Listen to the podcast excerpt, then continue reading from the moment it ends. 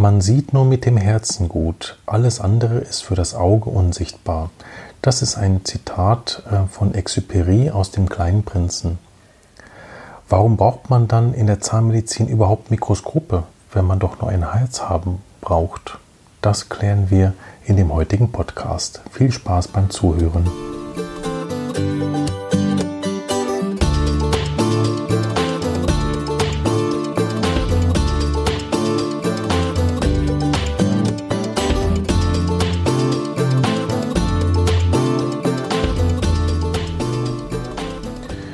Herzlich willkommen bei Intradental, dem Podcast, der für Ihre Praxis Wissenschaft. Es ist heute wieder Dienstagabend und ähm, wir sitzen hier zusammen, Frau Kersting.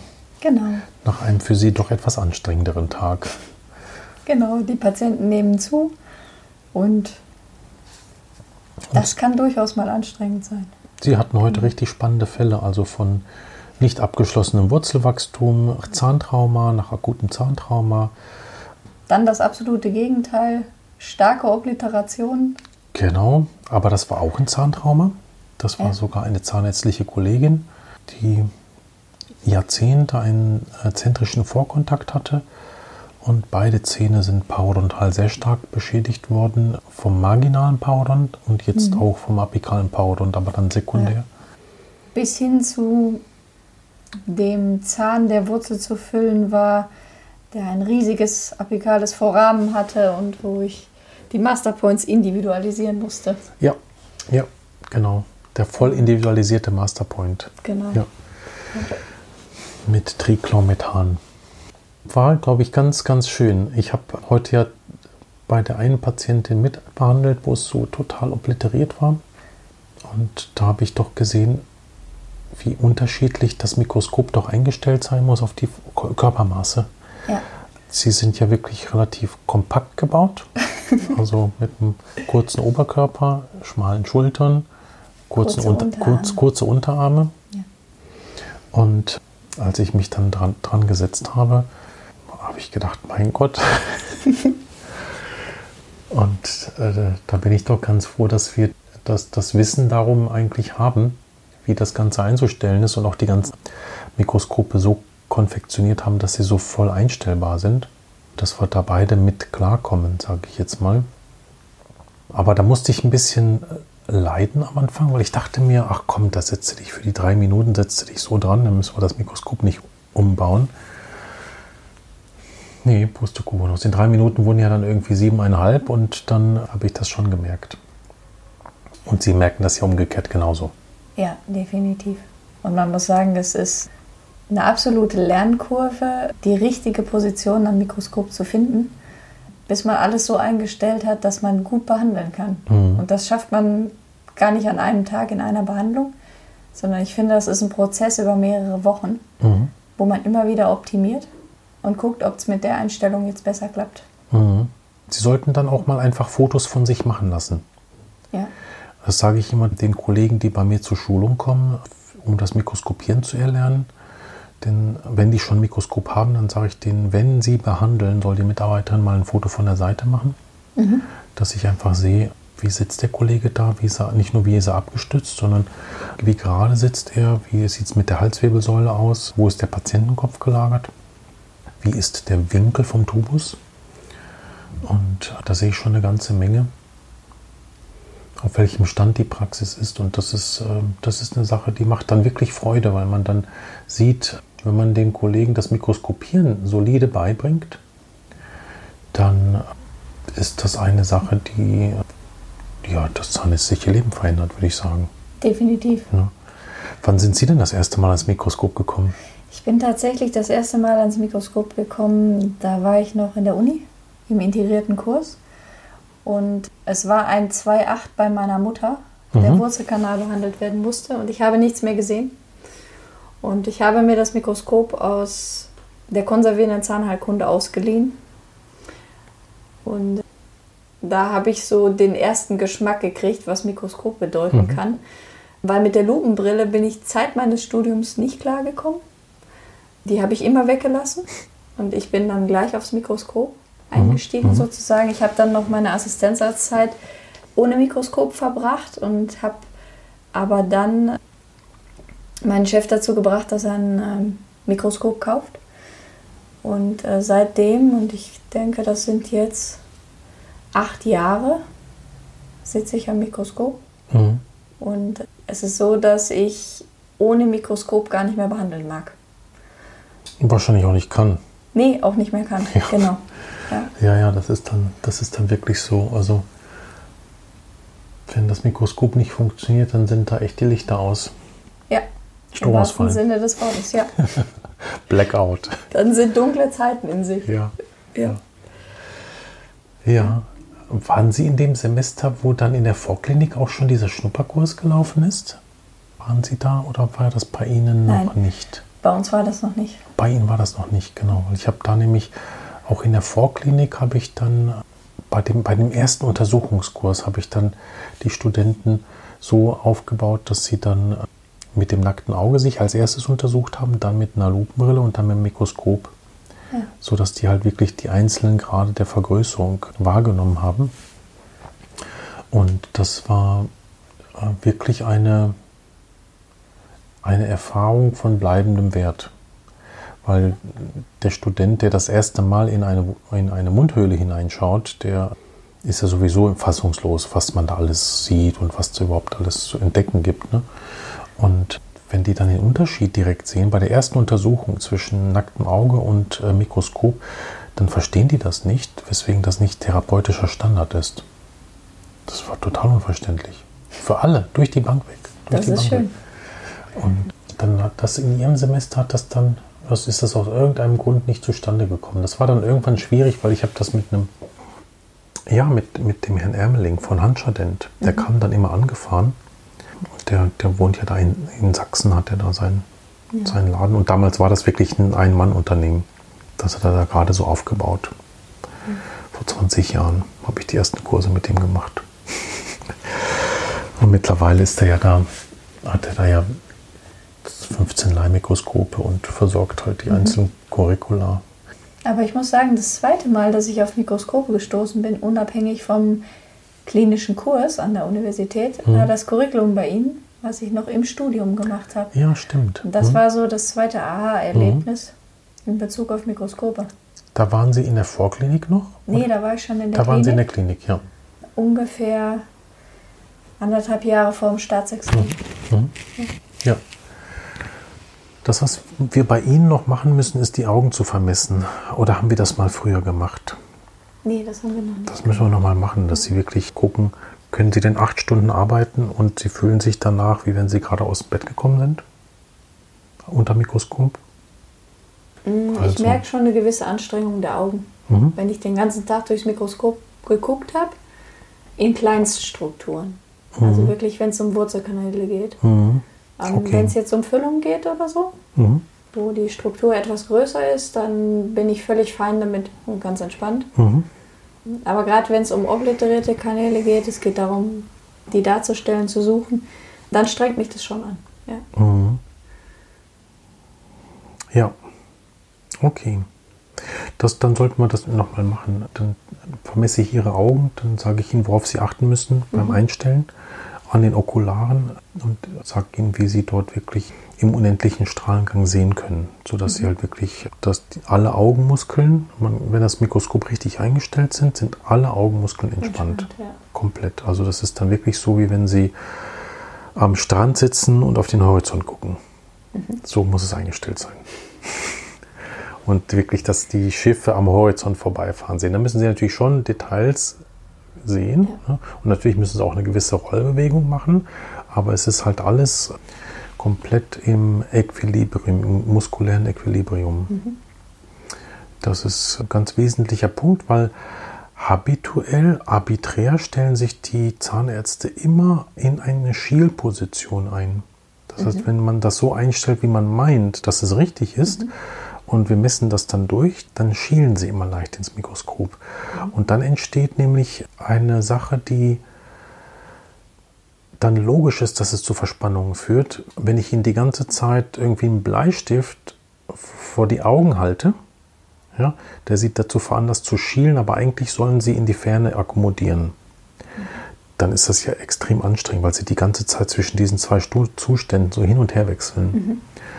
Und genau das gilt zu vermeiden. Und das wird äh, schnell durch eine arbiträre, also selbstgewählte Mittel, Mitteleinstellung, äh, landet man dann dort. Und, In dem Zustand.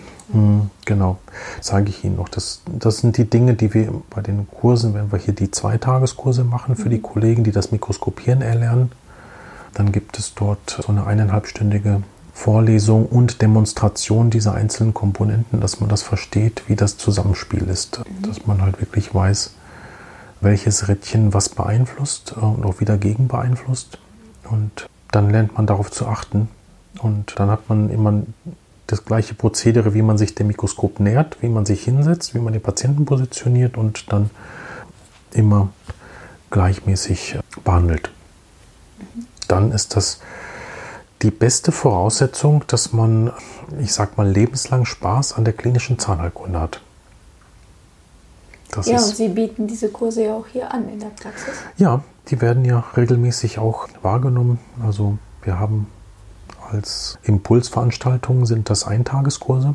Mhm. Ähm, und wenn man das als Eintageskurs macht, ist es so, dass idealerweise jemand, der sich schon stark fürs Mikroskopieren interessiert, kommt zum Hospitieren mit seiner Helferin. Da wird er eingemessen. Dann weiß er überhaupt, welches Mikroskop für ihn maßkonfektioniert das Richtige ist, um dann die richtigen Komponenten zu kaufen. Diejenigen, die dann schon eins haben, sind dann meistens ein bisschen traurig nach dem ersten Kurs, weil sie dann merken, dass sie halt bestimmte Komponenten nicht nutzen können und wieder zurück in den Schrank tun und sich andere kaufen, damit sie ähm, gerade sitzen oder das OP-Feld entspannt erreichen können. Und da ist es bei den meisten Firmen schwierig, die Komponenten zurückzugeben. Also wenn das Mikroskop einen Tag alt ist, dann wird das für einen symbolischen Preis zurückgenommen, aber nicht für den, den es eigentlich wert ist. Und das ist dann immer blöd, wenn man das dann kaufen muss. Nochmal neu. Und dann empfehle ich den Kollegen, sechs Monate dort intensiv zu üben. Die ZFA wird ja im ersten Modul auch schon geschult wie sie assistieren soll, damit ähm, das alles optimal funktioniert, damit die Sicht nicht versperrt ist, damit man eine optimale ähm, Sicht hat auf das Objekt, wie der Patient zu lagern ist, in welchem Quadranten oder wir teilen das in Sextanten eigentlich ein, mhm. wie die Patientenlagerung sein soll, um die Erreichbarkeit zu haben. Und ähm, die Absaugtechniken sind ja auch ein bisschen angepasst die Aufgabe, den Spiegel immer sauber zu haben, ist ja auch ganz wichtig. Dann werden da auch die ganzen Kofferdammtechniken nochmal geschult, mhm. dass man halt weiß, wie man sich auch subgingivale Areale darstellen kann. All diese Dinge, welche Rolle die Quadrantenisolierung hat. Und nach sechs Monaten kommen, sollen die dann nochmal kommen, um dann mit, damit wir die Probleme ausmerzen können. Weil dann sind sie ja also schon auf dem Platz gewesen, dann haben sie schon ein bisschen gespielt und dann geht es darum, die Feinheiten nochmal zu erfahren. Und dann sind das meistens die Probleme im Unterkiefer, ne? Schwierigkeiten, wie stellt man sich die einzelnen, den Prämolaren, den Molaren im Unterkiefer dar.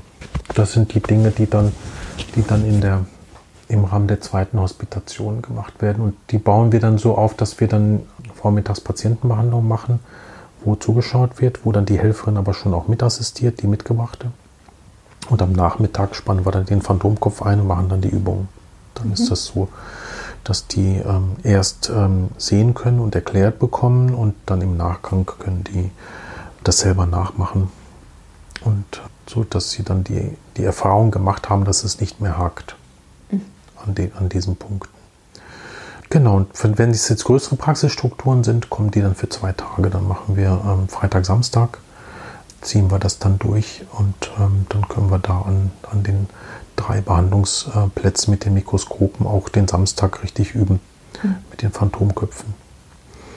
Mm, ja, das ist, das ist schön und wichtig und es ist auch wirklich, wenn Sie mich fragen, notwendig, weil wenn äh, man sich das anschaut, ich habe ja, ich habe es ja wirklich nicht geglaubt, in Sachsen-Anhalt, habe ich Ihnen das gezeigt, ja. die, was die KZV in Sachsen-Anhalt jetzt macht? Mhm. Da, die gehen davon aus, dass in den nächsten zehn Jahren in Sachsen-Anhalt praktizieren 1600 Zahnärzte. In den nächsten zehn mhm. Jahren wird das auf 800 runtergehen. Mhm. Niedergelassene Kollegen? Mhm. Mhm. Und nicht, weil es weniger Patienten gibt. ja, und jetzt machen die Stipendien für Studenten, die Zahnmedizin studieren wollen und wegen dem Numerus Clausus nicht können, machen die Stipendien und bezahlen denen das Studium an ausländischen Universitäten. Und die müssen sich dann verpflichten, dort sich niederzulassen. Mhm. Ist das nicht verrückt? Das ist eine verrückte Welt. Das ist wirklich eine verrückte Welt. Und das wird Sie noch viel mehr betreffen, aber mich ja auch schon. Wobei ich, wenn, wenn Gott denn so will, will ich, ja, will ich ja auch mit 75 noch bescheiden meine Endos machen. In Teilzeit. Und weil wir es dann der Gesellschaft schulden. Wir schulden es dann der Gesellschaft. Das heißt, wir, wenn man dann wirklich äh, fit im Kopf bleibt und einigermaßen fit ist in seinem Urteil, in seinem Urteilsvermögen und mhm. ein Mikroskop gut benutzen zu können, das schafft ihnen ja Urteilsvermögen im Alter. Ja. Weil sie keine Gebrechen erzeugen. Also der, der berufsbedingte Bandscheibenvorfall ist ja sehr viel seltener, wenn sie aufrecht sitzen und gut abgestützt sind. Und die die schlechter werdenden Augen kompensieren sie dann mhm. mit dem Mikroskop ja auch. Das heißt, da, auch da ist die Urteilskraft ja bleibt ja sehr hoch und erhalten. Deshalb ja. ähm, finde ich das extrem spannend. Dass, ähm, ja, ich habe ich hab vor, als ich so vor 15 Jahren damit angefangen habe, habe ich mir gedacht, du praktizierst so lange, bis mindestens 10% aller Zahnärzte in Deutschland ein Mikroskop benutzen, und zwar routiniert. Das habe ich mir damals gedacht, weil ich da so überzeugt davon war. Und so kann das, glaube ich, gelingen, A, diese Lücke zu schließen, dass es zu wenig Kollegen gibt. Das heißt, sehr viele werden sich halt einfach überlegen, die Praxis weiterzuführen, wenn sie denn gesund sind. Und es ist ja noch viel besser, sein ganzes Berufsleben darauf auszulegen, dass man dann im Alter nicht an der Zahnmedizin zugrunde geht, sage ich mal. In dem Zuge sei den, den Zuhörern der, einer der ersten Podcasts mit Peter Kotschi empfohlen, wo wir genau diese Sachen besprechen. Mhm. Der hat nämlich mm, Anfang 60 angefangen mit dem Mikroskopieren mhm. und hat dann bis er 76 war noch wirklich in höchster Zufriedenheit behandelt. In Ansätzen werden wir das, also die, die interessierten Zuhörer und Zuhörerinnen, die kriegen das in Ansätzen auch mit bei unserem Kurzcurriculum, was wir in Remscheid machen. Und da ist der nächste Termin auch schon bald. Genau, am 5. Februar fängt das an. Also am 5. Februar, am 12. Februar und am 19. Februar ist unser Curriculum Endo in Remscheid. Und da sind noch einige wenige Plätze frei. Das ist jetzt schon, wir haben jetzt glaube ich 12, 13 Teilnehmer und 15 ist so, ist zugelassen. Mhm. Wegen der Abstandsregeln und wegen der Übungsplätze, weil wir da auch an extrahierten Molaren Aufbereitung und thermoplastische Obturation mhm. machen. Und da reißen wir aber genau das an, also das Mikroskopieren und auch das digitale Volumentomogramm mhm. und die 2D-Röntgentechniken, die in der Endo ja auch ein bisschen tricky sind. Also ähm, Nadelmessaufnahme mit Kofferdamm, exzentrisch distal, wann distal, wann mesial exzentrisch Röntgen, wie apikal projizieren bei langen Wurzeln. Ja. Ist auch die Möglichkeit, klinisch am Mikroskop zu arbeiten dann? Ja, wir haben da auch die Möglichkeit, nicht so gut wie in, so einem, in unseren Praxisintensivkursen, wo mhm. jeder quasi dauerhaft ähm, an einem Mikroskop und klinischen Arbeitsplatz hat, aber so, dass man quasi einen so intensiven Eindruck gewinnen kann, dass die Reise dann weitergehen kann. Das ist ja so. Die Reise hört ja nie auf. Wann schließt man einen Kreis im Leben? ja, von der Warte ist das für den einen oder anderen sicher spannend. Fundamental.de ist, glaube ich, die Homepage, wo man sich anmelden kann. Und wir haben das jetzt auch, oder unsere liebe Frau Sissmann hat jetzt auch einen Instagram-Post dazu gemacht. Also ich kann nur sagen, es, wenn man einmal in den Genuss gekommen ist und das mit dem Handling immer besser wird, besteht Suchtgefahr. Und man möchte es nicht mehr ohne. Hm. Und das ist doch äh, schön, ja. ich habe mir mittlerweile in der zahnmedizinisch orientierten Praxis, wo ich noch bin, habe ich mir sogar schon überlegt, die Parodontalbehandlung mit dem Mikroskop mhm. zu machen, mhm. weil das so spannend ist, ähm, ja. wie sich diese Welt auf einmal eröffnet. Ja. Ähm, das war ja die Welt von Peter Kutschi. Der hat ja. PA vor allem unter Mikroskop gemacht. Ja. ja. Mhm. Also es ist äh, ganz spannend. Nicht nur Füllung, mhm. sondern auch PA. Wurzelkanalbehandlung definitiv. Und auch beim Zähneziehen, worüber wir eigentlich gar nicht reden dürften, mhm. aber wenn man Zähne wirklich schonend extrahieren mhm. will und Molaren dann trennt mhm. und Wurzeln einzeln genau. rausnimmt, ja. mit kleinen Mikrohebelchen, ist ein Mikroskop Gold wert. Ähm. Absolut. Habe ich erst gestern gemacht. Darf ich gar nicht so übererzählen. ja, aber das war einfach so, weil die, ich habe die Krone abgenommen und es war so klar, was da jetzt gemacht werden muss, weil es war die mesiobukale Wurzel war zertrümmert. Mhm. Da war ein geschraubter Stift drin und das war wirklich zertrümmert. Der Patient wollte aber Palatinal und Distobukal erhalten, macht auch Sinn dort. Mhm. Und dann habe ich mir gedacht, nee, das machen wir jetzt. Aber besonders gerne mache ich das nicht. Also ich habe lieber grün im, im Situs als rot, wie Sie wissen. aber da kann ich das gut nachvollziehen. Das ist dann irgendwie das so stückweise, stückchenweise zu machen. Und auch da gibt es ganz tolle mikroinvasive Sichtweisen. Und zwar, wenn Sie eine MAV machen, bei einer mhm. Extraktion eines oberen Molaren, habe ich Ihnen schon die beste Möglichkeit gesagt, der plastischen Deckung. Nein. Habe ich Ihnen noch nicht erzählt? Dann habe ich das meinem Bruder erzählt. Der war, nämlich, der war nämlich letzte Woche da. Der hat mich erst so ungläubig angeguckt, aber dann meinte er so, ach Mensch, das ist aber echt clever. Wenn Sie eine MAV können Sie ja machen sie ja fast immer nur, nicht ausschließlich, aber fast immer nur, wenn sie einen Zahn ziehen. Mhm. So. Und wenn sie den Zahn gezogen haben und es ist eine riesen MAV, dann ist das Beste, um das plastisch zu decken, der Zahn selber. Das heißt, dass sie ihn wieder replantieren. Mhm. Dann ist die MAV zu und das halt sofort, sofort aus.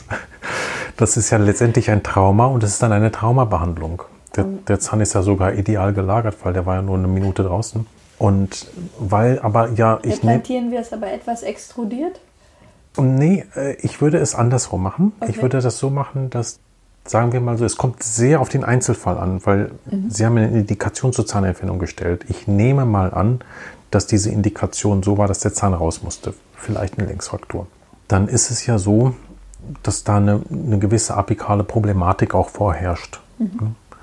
Und jetzt können Sie hingehen und wenn die MAV da ist, Sie resizieren die Wurzel, mhm.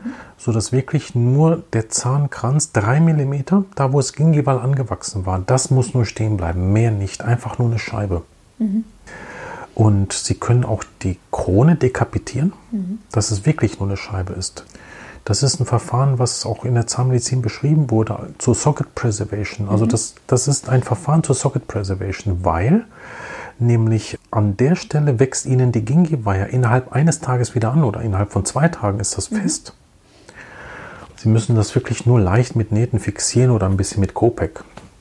Und dann haben Sie darunter ja das Koagel. Sie haben eine ideale plastische Deckung und Sie kriegen diese Scheibe oder diesen Rest von dem Zahn ja sehr leicht extrahiert, ohne eine neue MAV zu riskieren. Mhm. Also die Wurzeln dann lang zu lassen, macht dann keinen Sinn, weil dann haben Sie die MAV ja beim nächsten Mal wieder dann würde es ja auch wieder verwachsen mit den Granulomen und so weiter. Das heißt, die, die WSR machen außerhalb der Mundhöhle, replantieren mhm. und äh, wenn Sie die Krone dran lassen wollen und die Wurzeln ein bisschen länger lassen, dann hat das einen Sinn, dass Sie vorher eine Kompression machen, bukal und palatinal, mhm.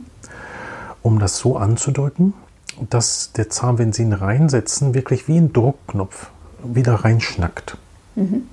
Da müssen Sie überhaupt gar nicht fixieren. Das ist so schnell wieder fest. Also da ist einfach die Biologie die beste Heilung. Mhm. Wenn es eine Firma gäbe, die so ein, tollen, so ein tolles biokompatibles plastisches Deckungsmaterial herstellen würde, was so gut funktioniert und so individuell passt, wie teuer wäre das dann? Sage ich immer. Das wäre dann, also wenn Sie wirklich, wenn der, wenn, wenn der Patient sagt, ich kann Ihnen entweder die Wange drüber nähen, ja, was ja dann passiert, ne, sieht ja, ja, dann furchtbar aus, wenn das ja so geschlitzt wird, das ja. Periost, und man das richtig rüberzieht, dann ist ja das Vestibulum völlig flach, dann ist so viel Zug da drauf, ja. total unbequem. Wenn man den Patienten anbietet, nee, es gibt ein ganz tolles Superverfahren von einer Firma XY und das wächst ruckzuck an, es äh, gibt keine Abstoßungsreaktion und es verklebt sofort und Es ist 100% individuell. Und es ist total, es ist wie für sie gemacht. Dann wird, dann wird so ein. Es ist für sie gemacht. Dann wird so ein Plug wird 1000 Euro kosten. ja, ja. Das ist. Ja. Ja, wie es, wie es irgendwie so gibt, gibt ja auch so Experimente, dass man Implantate aus Zirkonoxid macht anhand eines DVTs des Zahnes, bevor man ihn sieht. Ja, solche Konzepte gibt es. Dann hat man ein ideales Implantat, was in die Alveole passt, des Zahnes, den sie gezogen haben. Witzig, ne? Das ist dann der einzige Wermutstropfen ist, dass der Zahn nicht raus müsste, wenn man sich die Fälle oft anguckt. naja, das ist dann. Das Aber ich muss sagen, das haben wir im äh, Master jetzt auch besprochen. Extrusion? Also, ähm, nee, im, im Falle einer wirklich einer Extraktion, mhm. dass man dann genau am Durchtrittsprofil des Zahnes durch die Schleimhaut da die Scheibe draus bildet mhm. aus der Region und die dann einfach ja, ganz locker drauflegt genau. und eine Fixierungsnaht drüber ja. macht und man kann die später, wenn das geheilt ist, aus der Schleimhaut rausschnippen. Hat das der Gerno Möhrig gelesen aus Düsseldorf? Das könnte sogar sein, ja. Ja, ja den Vortrag kenne ich, ja. Das war der bestimmt. Mhm. So ein älterer Kollege, ne? Ja. Ja. Hm. ja, das ist eine tolle Sache. Und auch das mit der Extrusion wird ja eher zu selten gemacht. Ne? Das ja. ist eine sehr elegante Möglichkeit. Ja. Hm. ja.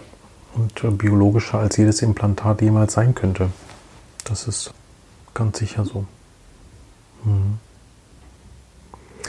Ja, fein. Dann würde ich sagen, haben wir doch heute einen schönen, kompakten Podcast. Und sind Sie mit dabei beim Fundamental eigentlich? Kommen Sie mit dazu? Wenn Sie Zeit haben, kommen Sie einfach mit, mit, mit dazu. Also wir haben immer, wir haben ja dort immer auch mehrere aus der Praxis äh, sind da. Es wird, glaube ich, die Frau Martin wieder die Ergonomie, die Assistenz am Mikroskop von der mhm. ergonomischen mhm. Seite lesen. Das ist eine ZFA bei uns. Und ähm, die Frau Grotzky wird äh, hoffentlich hochschwanger trotzdem noch fit genug sein, um ihren Vortrag über das ähm, 2D- und 3D-Röntgen mhm. zu halten. Ähm, Dr. Nguyen macht das Modul thermoplastische Wurzelfüllung, das ist das dritte Modul und äh, ja, ich mache Modul 1 und 2, wo es eben um die ganzen Grundlagen geht, also Mikroskopieren, dann diagnostizieren, vorbereiten für die Behandlung und im zweiten Modul dann die ganzen Wurzelkanalaufbreitungstechniken. Wir werden mit mindestens zwei verschiedenen, also grundverschiedenen Systemen das, ähm, das besprechen, damit man auch ein bisschen in die Denke kommt, welches System für welchen Kanalverlauf und für welche Konfiguration mhm. dann besser ist. Und äh, Desinfektion wird ein großes Thema sein. Und äh, ja, dann die Obturation. Hm? Mhm. Genau. Das ist immer schön schön kompakt an, an drei Samstagen. Ja, und wer von den Hörerinnen und Hörern jetzt auf den Geschmack gekommen ist mit dem Mikroskopieren, dann ja. gerne über die Homepage gucken, siriusendo.de und dann auf Fortbildung gehen. Das kann dann sein, dass da für dieses Jahr nur noch sehr wenige Termine frei sind, dann einfach eine E-Mail schreiben. Kann sein, dass da sogar dieses Jahr gar keine Termine mehr frei sind. Weiß ich nicht. Vielleicht, ähm, wir sind in dem Punkt, sind wir. Ja, weil diese Fortbildung ist mir eigentlich ein totales Herzensanliegen, aber die kostet natürlich dann sehr viel Zeit, weil man immer an einem Tag nur ein Team ausbilden kann. Mhm. Deshalb sind wir da immer ein bisschen limitierter. Aber ja, es ist aber ganz wichtig, weil umgekehrt lernt man diese Dinge nur, wenn man es wirklich im praktischen Alltag gesehen hat und dann äh, die Möglichkeit gegeben wird, es in dem gleichen Setting mal auszuprobieren. Das ist dann ganz, ähm, ganz wichtig und dann, dann kommt ja eins zum anderen. Dann sehen die Kollegen, wie, ähm, wie toll das ist jetzt mit dem Ergonomiekonzept, was ja dann noch viel weiter geht. Ne? Also mit, dem, mit den OP-Tischen, die wir dort haben, mit dem Möbelbau und wo was genau erreichbar ist über diese Schwingbügel dass man zielgerichtet und ergonomisch optimal das alles erreichen kann und dann auch noch einen ausfallsicheren, störungsfreien Praxisbetrieb hat. Das ist ja auch nochmal so ein Punkt. Ja. Also ich weiß nicht, wie das in der Praxis ist, wo Sie jetzt aktuell behandeln, aber es ist ja so, die Betriebsmittel müssen ja immer funktionieren. Ne? Und das ist nicht so easy mit den kompakten Einheiten. Nein, das ist nicht immer gegeben. Ja. Mm. Also bei mir begrenzen sich die Behandlungen auch wirklich auf ein Zimmer. Das ist das Zimmer, in dem das Mikroskop steht. Mhm. Ich mag in keinem anderen Zimmer behandeln. Und das steht da oder das hängt da? Nein, das ist ein fahrbares Mikroskop. Mhm. Das ist von Leica. Es ist was im unteren Preissegment, denke ich. Es war. Das ist ja für, für die Leute, für die es passt, das ist ja gut. Es ist ein bisschen limitiert in den Möglichkeiten, es zu, einzustellen. Mhm. Genau, ja. Mhm. Aber es hat bis jetzt gute Dienste geleistet ja. und ich kann es nur jedem empfehlen. Weil das in der, in der Wurzelkanalbehandlung ist das Suchen von Kanälen das eine, aber dann die richtige Diagnostik zu betreiben, ich habe das äh, heute wieder gemerkt, als ich eigentlich eine Pulperamputation machen wollte, mhm. bei einem jungen Menschen, mhm. der war zwölf, meine mhm. ich. Mhm. Und es war ganz spannend, unter dem Mikroskop zu trepanieren und zu sehen, was da so im Pulpenkavum los ist oder auch mhm. nicht mehr los ist, den Nerv betreffend und die Blutgefäße ja. betreffend. Man kann das sehr viel besser beurteilen, auch wenn man sich gerade mit Revisionen beschäftigt, was Leakage angeht, mhm. also was Undichtigkeiten angeht, was, was Infektionen angeht, was vielleicht ein Flare-up angeht, was kommt einem dann da für eine Flüssigkeit entgegen. Ja. Und man kann die Therapie dann sehr genau ausrichten und sehr planbare Ergebnisse erzielen. Und man wird dann nicht von Überraschungen heimgesucht, dass die Patienten dann doch wieder in der Praxis stehen, weil Schmerzen mhm. da sind. Das stimmt. Weil man die richtige Entscheidung zum richtigen Zeitpunkt getroffen hat. Und das kann ich nur jedem empfehlen. Mhm. Und auch Dinge wie Dentin, Cracks, Längsfrakturen sind sehr viel schneller beurteilbar sodass man dem Patienten eine ganz klare Diagnose geben kann und ihm viel Leidensweg ersparen kann. Durch Fehldiagnosen und Fehlbehandlungen, ja. die sich da anschließen. Absolut, absolut. Und wenn man es dann noch mit, mit einer 3D-Bildgebung kombinieren kann? Ja, dann. Da erinnere ich nur an den Fall, den wir heute auch hatten. Genau, ja. Ein oberer Frontzahn, der schon trepaniert war, wo ich selber mir gedacht habe, brauchst du da wirklich ein DVT? Genau. Aber der Zahn war, war von dem gingivalen Profil so auffällig und die, äh, der hatte eine laterale Aufhellung und einen Fistelgang, der am Lippenbändchen rauskam. Sehr ungewöhnlich. Ja. Und äh, wir haben dort bei einem Zahn 2.1 dann eine palatinale, eine zusätzliche palatinale Wurzel im DVT diagnostiziert. Die hat ihre eigene apikale Aufhellung gehabt, aber, in, aber so, die, die, die hatte eine Länge von 18 mm. Mhm. Der Zahn hatte insgesamt eine Länge von 23 mm. Und jeder Apex hatte seine eigene apikale Aufhellung, nur die von dem kürzeren, von der kürzeren Wurzel, die zog sich dann einmal mesial rüber und hat dort eben diese im 2D-Rö, diese mesiale Aufhellung, dann auch die Fistel ähm, erzeugt. Aber witzigerweise hat die Hauptwurzel einen Abszess gehabt vor äh, drei, vier Tagen, der dann äh, entlastet wurde. Deshalb ging es da richtig zur Sache. Ne? Und, das, ja. und der Zahn sieht im 2D aus wie ein ganz normaler Frontzahn.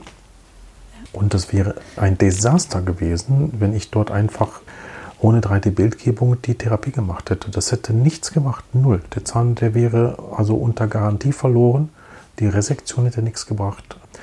Auch nicht chirurgisches Reinschauen hätte nichts gebracht, weil man wäre über die laterale Läsion von vestibulär dran gegangen und man hätte nicht so rumgucken können und die zusätzliche Wurzel erkennen können. Mhm. Erst wenn der Zahn in der Zange gewesen wäre, dann hätte man Heureka geschrien. Aber und dann hätte dann, sie immer noch abreißen können.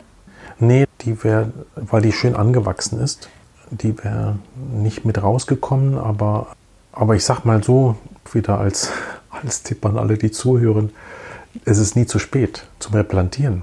Ja, also wenn es einem dann beim Zähneziehen, wenn man dann sieht, also ich sage den Kollegen immer, wenn es wirklich zum Zähneziehen kommt, besprechen Sie vorher mit dem Patienten, dass wir den Zahn angucken und schauen, ob wir finden, ob wir herausfinden, weswegen es nicht geklappt hat und ob wir das an dem Zahn korrigieren können, außerhalb der Mundhöhle und wieder reinsetzen. Mhm. Ja? Das sollte man in dem Moment der Extraktion nicht vergessen. Ja, da, es gibt doch viele Dinge, die man dann auf einmal machen kann mit dem Zahn, um ihn dann wieder zu replantieren. Und es ist nie zu spät. Es ist nie zu spät. Und der Patient ist ja auch so viel schneller wieder versorgt. Weil wenn man den Zahn gezogen hat und man plant ein Implantat, das dauert ja dann ein Jahr, bis der Zahn, bis da wieder eine Krone drauf ist. Also im besten Fall, ne? Das wäre ja. die Ideallinie. Bis auf einige, die halt sofort Implantat dann bevorzugen, was ja manchmal geht, dann ist die Situation da, aber immer sinnvoll geht. Mhm.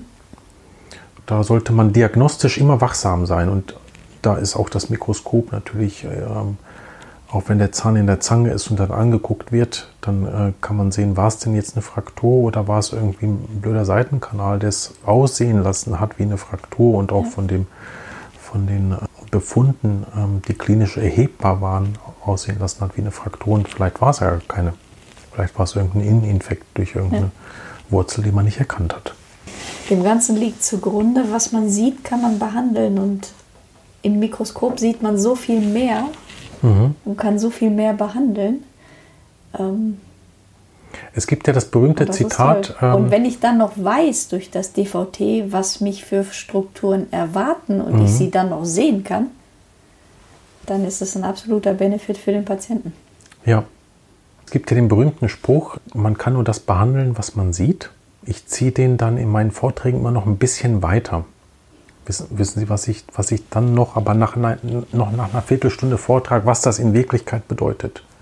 Das ist nur ein, wirklich ein Beginn der Story, das zu verstehen, dass man nur das behandeln kann, was man sieht. Das viel größere Problem ist das Sehen an sich, weil der Mensch von seiner Wahrnehmung so ist, dass er nur das sehen kann, was er auch wirklich weiß. Mhm. Das ist viel schwieriger. Das braucht viel mehr Jahre und ja, viel mehr Erfahrung. Es muss auf einen geeigneten Nährboden fallen. Absolut. Damit es richtig interpretiert werden kann. So ist das. Also wenn ich den Leuten beibringe, wie sie obliterierte Wurzelkanäle in einem Low-Dose-DVT trotzdem erkennen können, wo sie liegen. Ja, ist das zum Beispiel ein Beispiel dafür. Ja. Das ist das. Ja.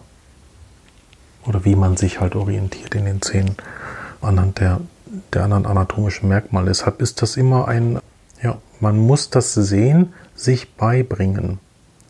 Es sind sonst nur Lichterscheinungen. Das war Goethe, der das gesagt hat. Das ja. ist ein schöner Abschluss. Mhm. Den haben wir schon öfter mal hier zitiert.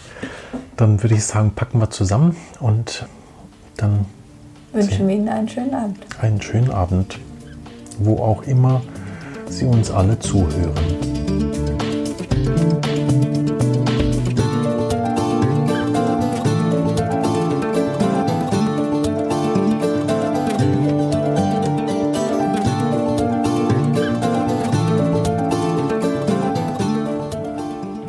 Das war eine weitere Folge von Intradental. Wenn Ihnen diese Folge gefallen hat, würde ich mich sehr über eine Bewertung bei iTunes freuen. Dadurch erhöhen Sie die Sichtbarkeit für interessierte Kollegen. Noch mehr würde ich mich über ein direktes Feedback freuen. Dafür können Sie in den Show Notes auf den Link ganz unten klicken. Sie gelangen dann auf eine Seite, wo Sie uns direkt eine Nachricht einsprechen können. Weiter können Sie uns natürlich auch eine E-Mail senden. Sie erreichen uns über info@intradental.de. Wenn Sie uns Patienten für komplexe Wurzelkanalbehandlung überweisen möchten oder an unseren Fortbildungen interessiert sind, besuchen Sie unsere Webseite www.siriusendo.de. Unsere wissenschaftlichen Veröffentlichungen finden Sie auf der Institutswebseite unter ormed.net. Ich freue mich, wenn Sie auch in der nächsten Folge wieder mit dabei sind. Diese erscheint sonntags um 10 Uhr.